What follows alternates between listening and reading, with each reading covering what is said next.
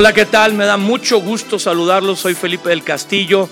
Bienvenidos a este Team Análisis Bíblico, este podcast que puedes ver, oír y que queremos que sea de bendición. Hoy tenemos a Pipe, eh, nuestro productor eh, y el encargado de este podcast, que cuando está de oportunidad nos ayuda. Gracias, Pipe. Ah, gracias, es un gusto estar aquí, de verdad. Y saludos a todos, bienvenidos a todos los que se están conectando y escuchando este Y podcast. traes una gorrita que te cortaron el pelo y te lo dejaron mal.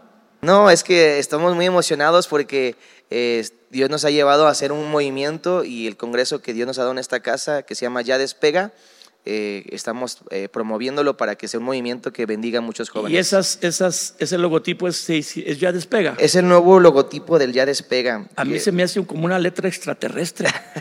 sí parece, eh, son unas flechas, pero realmente las flechas generan, hablan de movimiento y entonces hay una flecha que es hacia abajo y con un punto del cielo a la tierra y al mundo. Entonces lo que Dios nos da a la tierra lo compartimos al mundo. Es el movimiento que Dios está dándonos en el Ya Despega. Mucha creatividad en la generación. demasiada. Y bueno, tenemos a un amigo de muchísimos años que también nos ha visitado muchas veces en Trigo y Miel, Asael Martínez, que está para este análisis bíblico del podcast Team Análisis Bíblico. Bienvenido, Asael. Gracias, siempre un privilegio. Felipe, Pipe, una alegría de verdad. No te había tocado estar en nuestros podcasts, ¿verdad? Que No, es la primera vez, es la primera vez en el podcast y súper, súper contento. Esperemos que agradecido. te guste y que muchas otras veces estés aquí con nosotros. Va a ser genial.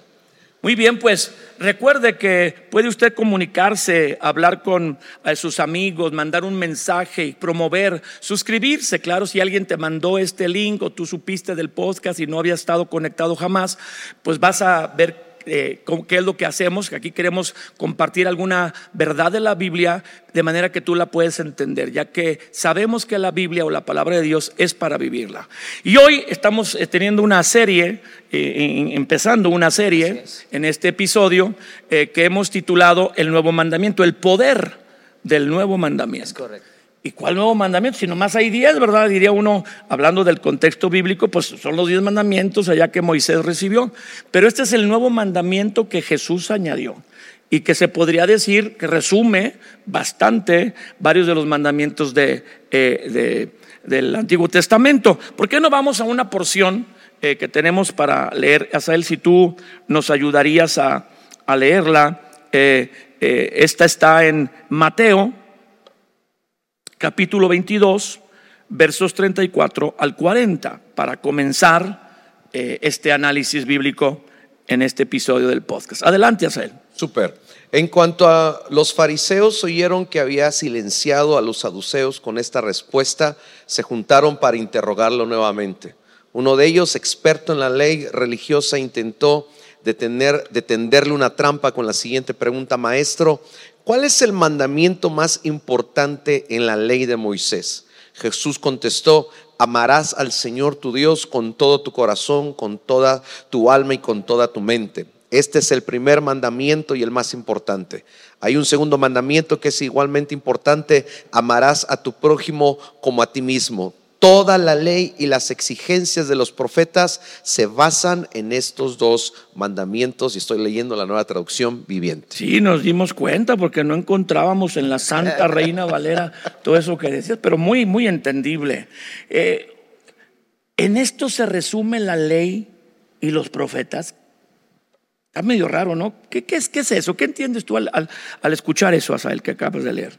Bueno, los, los judíos que eran amantes de la ley de la Torah sabían que no solamente estaban estos diez mandamientos para cumplir, habían otros mandamientos y ellos pensaban que su manera de poder ser agradables para Dios era poder cumplir la gran mayoría de todos estos y todas estas reglas y poder vivir por medio de estas reglas era la idea de que ellos, ah, esta es mi vida y va a ser aceptable si yo luego cumplir exactamente con todas. Y los fariseos, que eran quienes sostenían principalmente esta idea, era quienes vigilaban que dentro de los del pueblo judío así se siguiera de manera estricta y que nadie pudiese vivir para Dios fuera del contexto de estas reglas. Wow.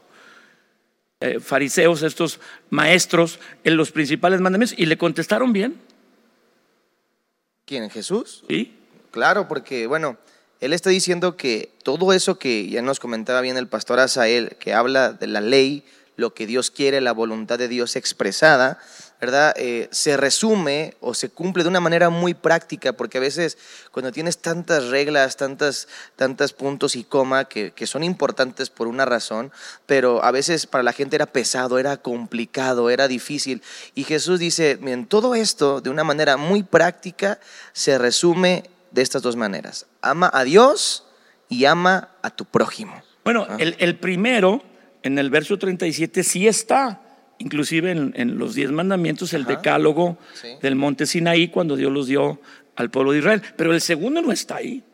Ese que Jesús dice, y el segundo es semejante, amarás a tu prójimo como a ti mismo, ese no está en el decálogo. Pero eh, tú, yo, yo recuerdo que una vez tú enseñaste que los diez mandamientos están partidos en dos grandes grupos. Así es, eh, si nosotros analizamos los mandamientos, los famosos diez mandamientos que están en varias partes de la Biblia, Éxodo en, 20. en Éxodo 20 y en Deuteronomio. Deuteronomio 5, si no, si no me equivoco, eh, vamos a analizar que los primeros cuatro ¿sí? hablan de tu relación con Dios. ¿sí? Y, los, y los últimos seis, vamos a decirlo así, habla de cómo relacionarte con tu prójimo. Uno habla de no tener ídolos, eso es relación con Dios. Guardar un día para Dios, eso es relación con Dios. ¿Verdad? No, dar, no usar el nombre de Dios en mano, eso es relación con Dios. ¿Verdad? Pero luego empieza a decir, y no robarás, no hurtarás, no codiciarás. Y eso no tiene que ver necesariamente con Dios. Eso tiene que ver principalmente con tu trato con tus semejantes, con tu prójimo. Entonces, pudiéramos decir que está separado en estas dos partes y lo podemos ver en el corazón de Dios, que a Dios le interesa no solamente nuestra comunión con Él, sino con los demás. Asael, amar a Dios y al prójimo. Amar a Dios y al pró- prójimo creo que era importante para Jesús, porque ahorita se me viene a la cabeza cuando Jesús se encuentra con este joven rico. Y cuando se encuentra con el joven rico, le hace la pregunta, eh, ¿qué, ma- ¿qué otra obra puedo hacer para alcanzar la vida eterna? Y le hace la misma pregunta, conoce los mandamientos y menciona los diez. Y él está diciendo, bueno, yo los practico todos de- desde mi juventud. Que ahí como que exageró un poquito. que Yo los creo que demasiado. Digo, porque eran estos 300 más los otros 2000 que ellos se habían inventado, ¿no? Y de pronto Jesús como que le rompe su globito de las reglas y comienza a decirle, bueno, la, la- la cosa es que tú estás buscando acciones para conectarte conmigo, pero tú nunca te has querido conectar conmigo. Creo que Jesús agarró todos los mandamientos y dijo, lo que más me importa de esto es que tú tengas una relación genuina conmigo, que tengas una conexión verdadera conmigo. Mientras la mayoría de las personas pueden perseguir reglas para ser salvos, para estar conectados a Dios, para ser aceptados delante de Dios, el Señor lo que está buscando es que me tienes que conocer primero a mí, tienes que saber quién soy yo, mi, mi persona y mi amor tiene que ser revelado a tu vida y entonces no vas a vivir en reglas me vas a amar y entonces ya no va a ser una imposición para ti, vas a hacer las cosas porque me amas. Y yo creo que por eso Jesús estaba diciendo, amar a Dios y amar al prójimo. Todo se trata de conexión y de relación. Pero entonces, si, si las personas argumentamos, yo creo que todos los que leen la Biblia o los que quieren vivir una vida sana, una vida buena, dicen algunos, yo no le hago mal a nadie, eh, yo creo que estamos entendidos en amar a Dios. Pero ¿por qué algunas personas que decimos o podemos llegar a mencionar, yo amo a Dios, cuesta tanto trabajo amar al prójimo? O sea, Felipe Pipe nos acaba de decir, yo fui a Éxodo 20, precisamente donde está uno de los pasajes más, más conocidos de esos diez mandamientos, y es verdad, en Éxodo 20, de los primeros versículos del 1 al 7, hablan de la relación con Dios. Hablan de eh, no tendrás dioses ajenos, no te harás imagen, eh, amarás al Señor, eh, no te inclinarás, no tendrás dioses ajenos, el día de reposo y no, no tomarás el nombre de Dios en vano, hasta el 8. Y en el 12 eh, dice 1, 2, 3, 4, 5, 6 versículos que tienen que ver con los seis mandamientos de relaciones con otras personas. Honra a tu padre y a tu madre, no matarás, no cometerás adulterio, no hurtarás, no hablarás contra tu prójimo falso testimonio, no codiciarás. Exactamente, cuando los vemos así de esta forma que nos explica Pipe, vemos que hay unos mandamientos, y de hecho cuatro tienen que ver con Dios, y seis de los diez, o sea, más de la mitad, tienen que ver con los demás. De manera que se inferiría que tu amor hacia Dios te lleva o te debería llevar a amar a los demás. Y pienso también, quizás puede ser una de las razones, no, no tengo claro en, en- en mi memoria el pasaje donde está mencionando, ¿y cómo puedes amar a Dios a quien no ves Ajá. si primero tú no estás amando a las personas a, a quienes sí ves? Sí. Entonces creo que mucho del amor hacia Dios, yo no puedo decir Dios, yo te amo, si a, lo que es tangible yo no lo estoy amando el día de hoy. Y si alguien que es a lo mejor imperfecto, alguien que a lo mejor se ha portado de una manera inadecuada conmigo, alguien que a lo mejor que es difícil de relacionarse con esa persona, si yo no puedo amar a esa persona, yo no puedo estar diciendo que yo estoy amando a Dios. Es imposible que si a este que estoy viendo yo digo que amo, si a Dios, a quien es espíritu, no veo, decir que yo lo estoy amando. Sería como no real en mi vida. Y que, pienso que por eso también el Señor está poniendo, tienes que amar a Dios, pero tienes que amar también a las personas. Y ahí es donde un amigo nuestro que tiene un doctorado en dichología dice que es la, donde la puerca tuerce el rabo. Ese es el meollo. Mucha gente es cristiana, Pipe, o dice, porque ama a Dios y hace todo tipo de esfuerzos para cumplir. Y de veras, tú te acercas a la persona y ves que es una persona, como se dice, entre comillas, piadosa, buena gente, buena persona. Pero se pelea con todos o la dificultad es que está atorado con alguien que lo lastimó. ¿Qué tan importante es amar a los demás? Yo creo que es trascendental porque Dios nos hizo seres relacionables, no nos hizo para vivir solos. Entonces, eh, el tener una buena relación con las demás personas eh, nos va a llevar a, poder vivir plenamente. Por eso Dios dijo, cuando creó a Adán, no es bueno que el hombre esté solo, le voy a crear una compañera, una, una ayuda idónea, porque Él sabía que necesitábamos esa parte de relacionarnos. Yo creo que amar a las personas, por eso es tan importante, porque no puede haber una verdadera conexión, una verdadera relación con los demás si no hay eh, un amor genuino. Pero, pero yo creo que respondiendo también un poco de la pregunta que hacías, Cuesta mucho amar a las personas porque nos damos cuenta que las personas están llenas de defectos, de situaciones que nos lastiman. Igual que nosotros. Igual que nosotros, pero nos duele y nos, nos- nos damos cuenta que realmente amar duele.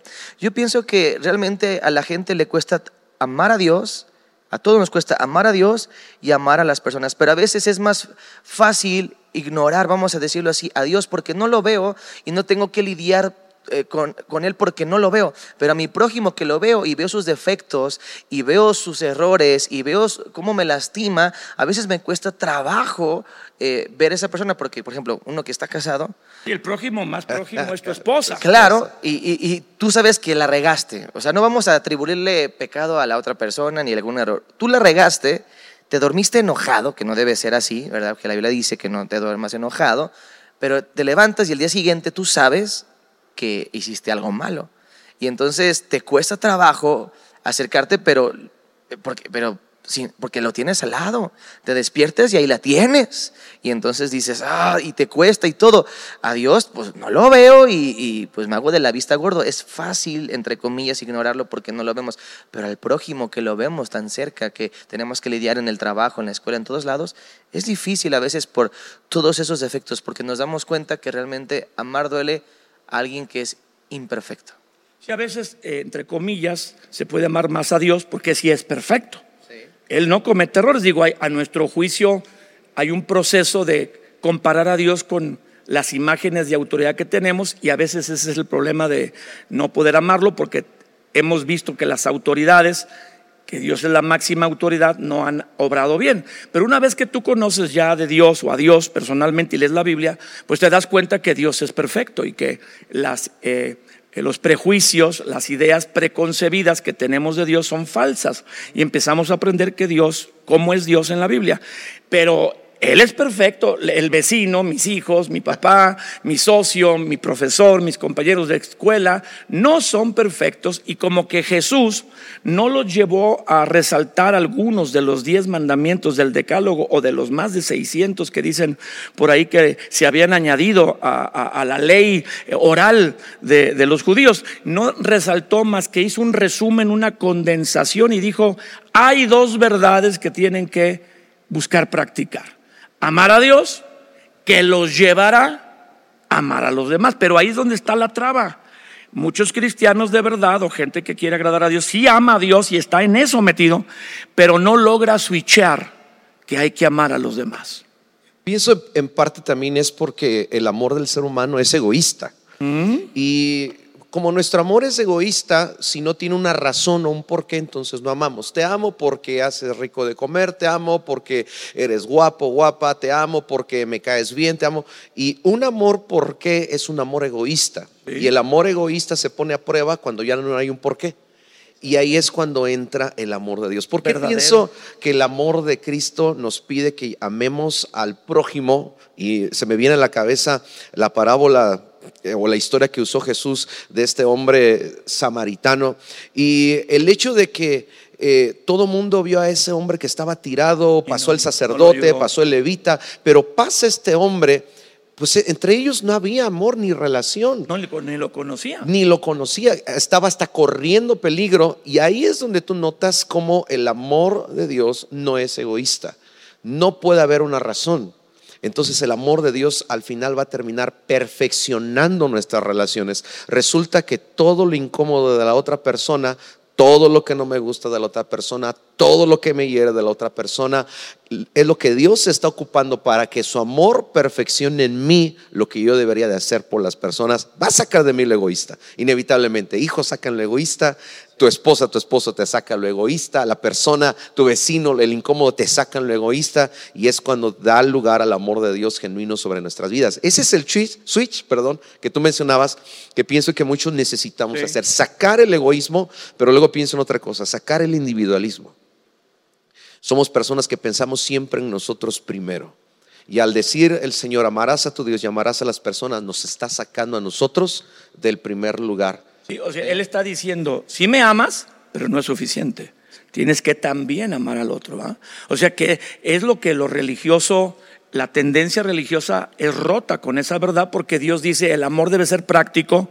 Si tú me amas y tienes esa conexión vertical, por así decirlo, conmigo, y ahí se hace la cruz, eh, hipotéticamente vamos a imaginarla, si hay una relación vertical, con Dios, el hombre con Dios se conecta, si sí tiene esa relación, si sí lo conoce, eso redunda en una relación horizontal hacia los demás.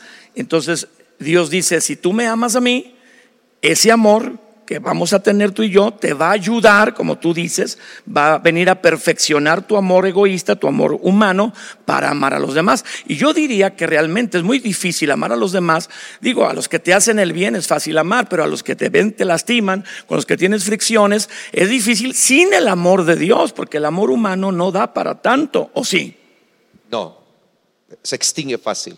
Por todo nos desanimamos, por todo nos sentimos, por todo nos herimos, por todo nos queremos dar por vencidos, rápidos queremos acabar con compromisos, con pactos, porque así es el amor, es limitado. Y por eso necesitamos experimentar el amor de Dios, porque el amor de Dios genuinamente no tiene límites.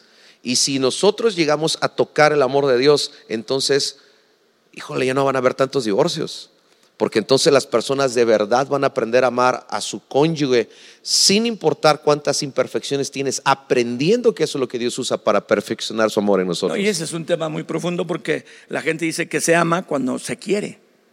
Tiene un amor emocional que cuando la emoción no es estimulada, eh, lo que quiere no es amarlo ni abrazarlo, es patearlo y ahorcarlo. Entonces, eh, hay un amor emocional que yo diría que es humano, pero que es solamente emocional. Hay gente que ama de una manera más profunda, más seria, pero mucha gente ama con el amor emocional creyendo que eso es el amor.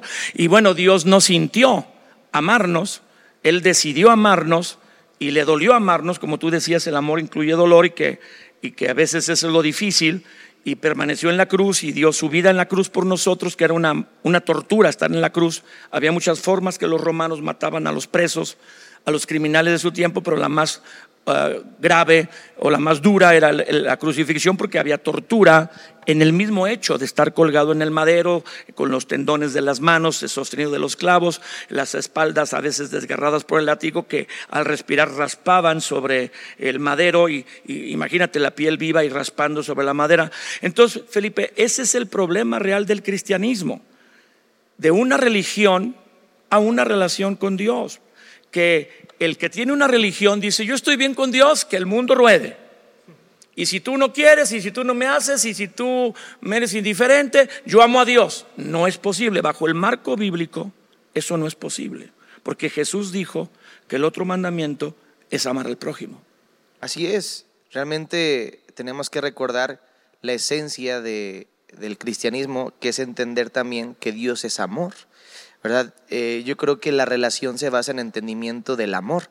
La religión, pues en el esfuerzo humano que eh, habla de un amor, pero que es limitado, que está condicionado, como bien hablaban, pero Dios nos enseña a través de la relación, porque eso es lo que Dios nos viene a enseñar, que el amor de Dios es incondicional, no tiene una condición. Y conocer a Dios es conocer ese amor incondicional que nos va eventualmente a transformar, nos va a hacer personas diferentes, nos va a hacer ver primeramente nuestra realidad nuestra condición y que a pesar de eso Dios nos amó. Entonces nos va a hacer experimentar cómo es posible que alguien me haya amado de tal manera. Eso me hace estar agradecido, me hace experimentar, me hace cambiar, me hace ser diferente para poder dar, como dice la Biblia, de gracia lo que de gracia recibí. ¿Y, qué es lo que hemos recibido? Pues ese amor. El amor nos va a hacer ir por otros, nos va a hacer no pensar en nosotros, nos va a hacer darnos cuenta que no somos el centro del universo como a veces lo pensamos o lo sentimos y actuamos, sino que la dicha en la vida no está en enfocarnos en nosotros, sino enfocarnos en Dios y en los demás. Pero para eso necesito conocer y recordar esta esencia fundamental. Dios es amor. Y yo creo que ese es un problema muy importante, que la gente lo conoce aquí, pero como no lo ha experimentado, no, cree realmente que Dios los ama, cree que Dios si tienes que experimentar el amor de Dios en tu vida para que entonces sepas que hay un amor más allá del, del que tú crees que hay, ¿verdad? Sí, porque a veces la gente conoce el amor como un concepto, pero no como una experiencia. Por eso Pablo decía, yo me pongo de rodillas y le pido a Dios y le ruego que ustedes puedan conocer entre muchas cosas el amor de Dios ¿verdad? Todas las dimensiones. todas las dimensiones del amor de Dios, porque eso los va a transformar, los va a hacer madurar para no enfocarse en, nosotros, en ustedes. Yo diría, hablando de ese punto, ¿no? El que no ama a otros no es maduro. El, que es inmaduro se ama a sí mismo. Un niño que es, está pequeño es inmaduro porque se ama a sí mismo. Llama mucho a sus papás, pero cuando llega el momento de querer algo, él se ama a sí mismo. Claro, y es la naturaleza egoísta del ser humano. Pero cuando creces en entendimiento, en madurez, aprendes a sacar el egoísmo, como lo decía, amar a otros. ¿Ah? Entonces diríamos que hay gente que está amando a Dios y no podemos negar que sea verdad, pero que es, es infantil, no tiene una madurez en, en, ese amor, que es a lo que Pablo oraba. Decía que puedan conocer la altura, anchura, longitud y profundidad del amor de Dios. O sea, tú conoces un pedacito del amor de Dios y crees que ya conoces todo y hay más profundidad en el amor y eso es madurando. Aprendes que no solamente está Dios para, para bendecirte a ti, sino que Él depositó su amor en nosotros. Así es. Cuando recibimos el Espíritu Santo, Dios es amor y ahora nos pide que el amor que Él nos dio, que experimentamos y que reside en el Espíritu Santo que está en nosotros, lo demos a los demás. Y esa frase que a, que a muchos los eh, inquieta y que no se explica, de estos dos mandamientos, dice el verso 40 de Mateo 22, depende toda la ley y los profetas. ¿Cómo lo entiendes, Pipe? Bueno, yo lo entiendo que todo lo que Dios quería decir en la palabra, en la ley, la ley, este, la Torah para los judíos, porque le está hablando en el contexto a los, judíos. Los libros de Moisés. Los libros de Moisés, la ley y todo lo demás, que para mucha gente también era muy importante, los dichos de los profetas, eh, la exhortación de los profetas para que se vuelvan a Dios y todo eso, toda la riqueza que hay en la palabra de Dios, eh, todo el, el corazón y la voluntad de Dios plasmada en eso, se resume en esto. O sea, está diciendo, la palabra de Dios se vive así, amándome bueno, amando a Dios y amando a los demás. Pudiéramos decir, si no conociéramos, vamos a decirlo así, la palabra de Dios, como el, tenemos el privilegio, si alguien realmente ama a Dios o se le enseña a amar a Dios con todo su corazón, armamente, como lo dice ahí, y amar a los demás, está cumpliendo aún la palabra sin conocerla, porque en eso se resume. Si el amor es, es más allá que un mandamiento, es la esencia de todo, porque Dios es amor y todo lo que Él ha hecho, aún la creación, mandar a Jesús ha sido por amor y la paciencia que tiene con la maldad de la humanidad, esperando que la gente se arrepiente y conozca el amor de Dios, pues eso es, es que todo lo sustenta a Dios en su amor, porque el tiempo avanza y, no, no está de nuestro, nuestro lado. Eh, dice en el verso 29, Jesús lo dice, es Jesús el que está contestando. El segundo es semejante en eso del amor. Amarás a tu prójimo como a ti mismo. De donde se ha escuchado que si tú no te sabes amar a ti, no puedes amar a los demás. Que si tú estás dañado en alguna situación de tu estima y de tu propio valor, que quién no está dañado, o sea, habría que ver una excepción de ahí, ¿verdad? Porque tendrías que haber sido criado por padres perfectos y aparte amorosos y, que caminan en, principios y verdades, pero eh, que tú no puedes amar a otros si tú primero no tienes una correcta imagen tuya delante de Dios o de que Dios te ama. Las personas que se hacen las víctimas, las personas que están siempre con un dolor por haber sido abusadas, dañadas, por un abandono de sus padres, una ausencia, una marca mala de, de los padres que deberían de haber mostrado el amor de Dios a los hijos, sí afecta amar a los demás cuando tú estás dañado a ti mismo.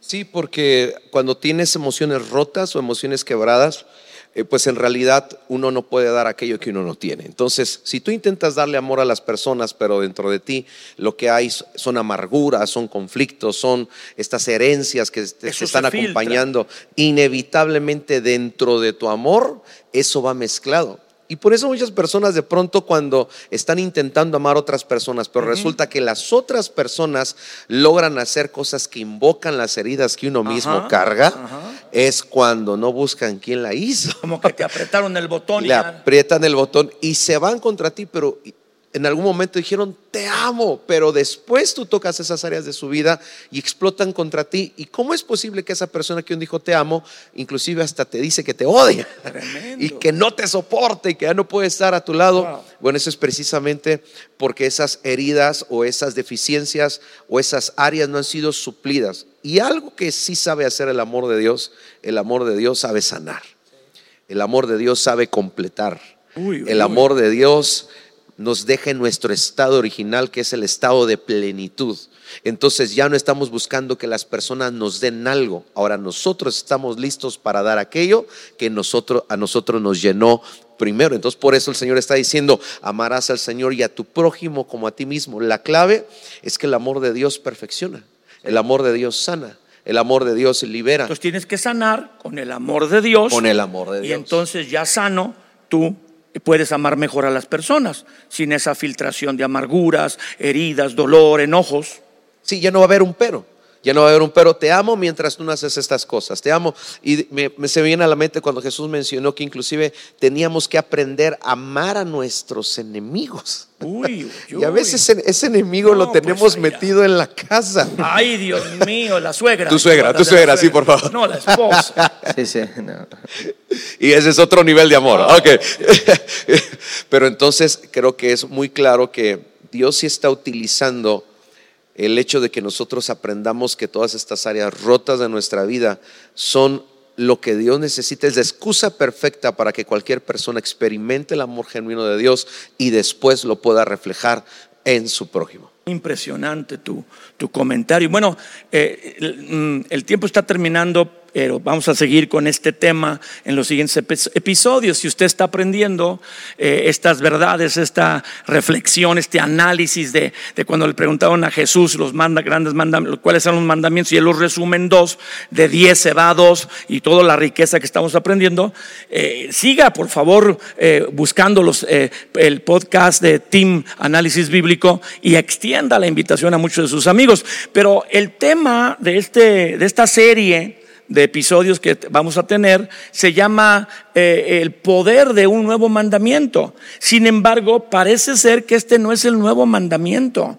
O sea, estamos hablando del amor de, Dios y cómo Jesús resume que es Jesús quien le puede decir algo que Jesús se equivocó. Pues no, ama, ama a Dios y ama a tu prójimo como a ti mismo y encontramos toda esta sabiduría de tener que sanar con el amor de Dios, recibir el amor de Dios para sanar, experimentarlo, no solo como tenerlo como un conocimiento, una información, eh, sino experimentarlo. Eso me sana y entonces yo puedo amar a otro como a mí mismo. Pero Jesús le responde esto a los fariseos, pero a sus discípulos les dice otra cosa. Es como que le dijera a los religiosos de su tiempo que hay que decir que los fariseos sabían de memoria los primeros cinco libros de la Biblia. O sea, ellos para ser fariseos tenían que memorizar no sé cuántos miles de versículos, ahí habrá unos cuatro mil, cinco mil, no sé, pero tenían que saber de memoria los libros de, Moisés, el, el, Éxodo, Génesis, Éxodo, Levítico, Números, Deuteronomio. Y él les contesta con lo que ellos saben. Hay que amar al prójimo como a ti mismo. Pero en corto, a los discípulos, en Juan capítulo 13, les dice el famoso nuevo mandamiento. Pues que no estamos hablando de eso, Felipe, eh, Asael, pues no. Apenas era la introducción, pero vamos a cerrar con esto y vamos a irnos al próximo episodio con esta verdad en Juan capítulo 13 y versículo 34. Pipe. Sí, dice Juan 13, 34. Un mandamiento nuevo les doy que se amen unos a otros como yo los he amado, que también se amen unos a otros. En esto conocerán todos que son mis discípulos si tuvieran amor los unos con los otros. Pues dijo nuestro amigo el doctor en dichología, sopas perico, tómala barbón. Ah. Le están sumando las orejas. O sea, o sea, eh, ya no es ama a tu prójimo como a ti mismo. Y Jesús lo sabe. Ese es el mandamiento en la ley, en el antiguo pacto. Pero Él va a establecer un nuevo pacto con los suyos. El Espíritu Santo, hablando de algo más teológico, más profundo, venía sobre las personas en el Antiguo Testamento, pero no residía en ellas. Venía, los ayudaba a hacer la obra que tenían que hacer, los jueces, los reyes, los profetas, pero se iba. Y ahora en el Nuevo Testamento, bajo el nuevo pacto, Jesús dijo, les conviene que yo me vaya para que el Espíritu Santo, el otro consolador, venga y se quede con ustedes. Primero a los Corintios 3, primero a los Corintios 6, el apóstol Pablo por el Espíritu Santo dice, ustedes tienen al Espíritu Santo dentro, son templos del Espíritu Santo, sus cuerpos son templos. Tenemos a Dios dentro de nosotros. La fuente de amor ya no hay que buscarla afuera, ya está depositada dentro por medio del Espíritu Santo y Jesús eleva anticipadamente, porque aquí todavía no muere y resucita, les dice a los discípulos, los hace pomada. Les voy a añadir el onceavo mandamiento. Uy, uy, uy. Ámense unos a otros. ya se lo sabían. Como, como, como, como yo me amo. No. Como yo los he amado, pero los voy a amar, ¿va? Porque aquí todavía no va la cruz. Pipe, un nuevo mandamiento, sopas, perico. Yo creo que esto es lo emocionante porque yo creo que en Dios siempre hay más, pero nos vamos a dar cuenta que esto que parece, si lo otro ya era difícil, por todos los obstáculos que veíamos, estamos dañados, tenemos tantas cosas, a veces se nos dificulta relacionarnos con Dios, nos vamos a dar cuenta que esto todavía va más allá, nos debe emocionar, pero podemos decir, ¿y cómo, cómo lo hago para, para vivir esto? ¿Cómo, cómo, ¿Cómo se mastica esto? ¿Cómo puedo vivir esto? Entonces vamos a ver, y yo creo que vamos a hablar de eso en, en el episodio que viene, que para esto necesitamos la ayuda sobrenatural de Dios para poder hacerlo, porque no hay posibilidad humana para hacer esto. Si el otro, al enemigo, si el otro, si el otro ya era difícil, esto todavía está más. Pero no amar al enemigo como tú piensas o a ti te gustaría que te amaran, que eso queda en el amarlo como a ti mismo, sino amalo como yo los he amado o, o los voy a amar, porque lo que pasa es que Jesús llegó a la cruz y murió entregando su vida, su sangre por nosotros. Y luego Jesús dice que es la evidencia, será la evidencia que de verdad somos cristianos. No cuánto te sabes de la Biblia y que tú sigues tales eh, preceptos rituales o formas de alabar a Dios, eh, conocer la palabra, memorizar la Biblia, tener un servicio comunitario. No, no, no. Aquí habla de que la señal inequívoca de que somos seguidores de Cristo es si tenemos amor unos por otros, amando como Cristo amó. Pero bueno, ahora dejó el Espíritu Santo en nosotros, Asael, no viene y se va, y ahí está la fuente de amor. Amar como Cristo nos amó, para terminar brevemente. Amar como Cristo nos amó. Y quizás en, el otro episodio sí, ahondemos un poquito más. Mucho más. Vienen tres palabras a la mente. Primero, amar con sacrificio. Cristo amó sacrificando su vida. Cristo amó con oportunidad. Le está dando oportunidad a la humanidad entera. Tercero, Cristo amó con retribución. Sin merecerlo, se dio a sí mismo. Y creo que cuando comenzamos a practicar estos tres tipos de cosas, y pueden haber muchos más, estamos comenzando a amar como Cristo ama. Cuando vivimos amando con sacrificio, con oportunidad. Qué difícil es darle oportunidad a la gente que se equivoca con nosotros. Ya te perdono, pero no te quiero volver a ver. Exactamente, o sea, ni te me aparezcas y los vemos en los pasillos de los supermercados y preferimos eh, irnos por el otro pasillo, ¿no? femeninas. Ay, Dios mío, pero no lo veo. O en la iglesia, no voy a la segunda reunión porque ahí va el que me ofendió, ¿no? Entonces, Tremendo. qué difícil amar con oportunidad, pero con retribución es lo que menos hacemos. Y se supone que si nosotros ofendemos a las personas, no solo debemos de pedir perdón, debemos de restituir. Y no llegamos al nivel de la restitución si no aprendemos de la, el amor retribuye. Yo necesito aprender a retribuirte. Quizás no lo mereces, pero yo no estoy en el, en, el, en el nivel de decir si lo mereces o no lo mereces. Estoy en el nivel de aprender a dártelo porque así Jesús me amó a mí. Ya no estás hablando todo lo del próximo. Ah, ya, pero ahí me va a quedar. Una palabra final, amar al prójimo como Cristo nos amó. Bueno, pues yo diría que comencemos por el paso uno. Por eso dice, el, primer- primero es amar a Dios. No puedes llegar al dos, mucho menos diríamos que este es el tres, eh, si no pasas por el uno. Todo comienza con tu relación con Dios. Él restaura y después puedes empezar a ser restaurado, vas vas a empezar a amar a los demás como a ti mismo, pero va a llegar el punto donde vas a amar no solamente como te amas a ti mismo, sino vas a amar como Dios nos amó y amó a los demás. Entonces, paso uno, paso dos y paso tres. Wow, pues bueno, estamos muy contentos de que estés acompañándonos, escuchando, viendo este análisis bíblico, Team Análisis Bíblico, este podcast. Y no te pierdas el próximo episodio, comenta a otras personas, suscríbete si no estás suscrito aquí a nuestro, a, a nuestro canal y a el, el formato de red social que tú estás usando para escucharlo, verlo.